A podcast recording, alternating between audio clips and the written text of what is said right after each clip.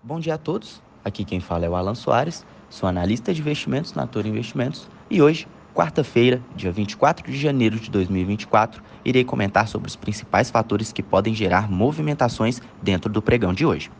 Começando pelo mercado estrangeiro, nós temos S&P 500 com uma alta de 0,41%, Dow Jones com uma alta de 0,22% e Nasdaq com uma alta de 0,65%. Altas bem consistentes, bem altas eh, durante esse início de pregão de hoje, muito pressionadas pelo bom resultado que Netflix apresentou. Netflix aí teve um resultado muito bom, surpreendeu uh, os analistas que precificaram a princípio o lucro por, por ação, foi a única coisa que não foi acima do esperado, mas a empresa ela apresentou novos 13,1 milhões de assinantes em sua plataforma de streaming online, ok? Basicamente, agora temos 260 milhões de assinantes pagos, um dado muito alto uh, frente ao que o mercado esperava. O lucro por ação, conforme mencionado, uh, foi reportado de 2,11 por ações por ação de dólar, frente a 2,22 por ação esperados pela LSEG ok? A receita de divulgada agora de 8,83 bilhões contra 8,72 bilhões esperados também pela LSEG. O total de assinaturas, conforme mencionado agora há pouco, foi de 260,8 milhões contra 256 milhões esperados pelo mercado. E isso ajudou a, pelo menos, está ajudando o movimento de alta dentro dos mercados norte-americanos. Já aproveitando para mencionar a agenda econômica do dia, lá nos Estados Unidos nós teremos a prévia dos PMIs acontecendo às 11h45 dessa manhã.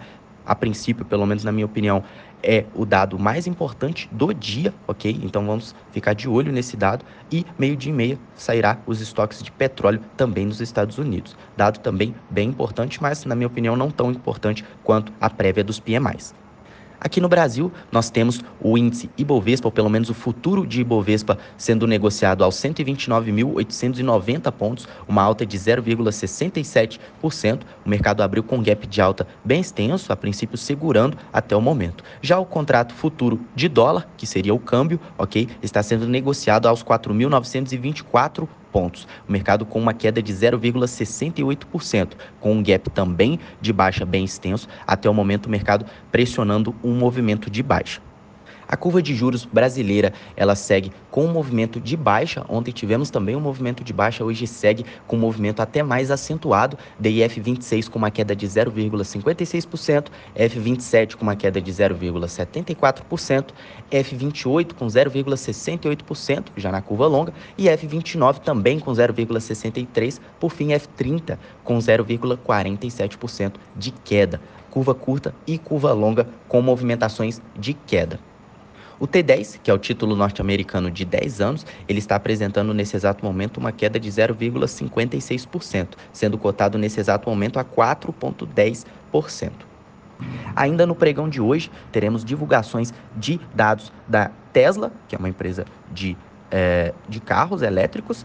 Teremos também uh, divulgações da AT&T, da Abbott Laboratories e também da IBM sendo divulgado após o fechamento do mercado hoje. Então, a princípio, os holofotes estão voltados para dados de divulgações de grandes empresas do setor automobilístico, também a AT&T uh, e a IBM também ao fim do dia. A princípio, serão os dados que podem movimentar o pregão, tá?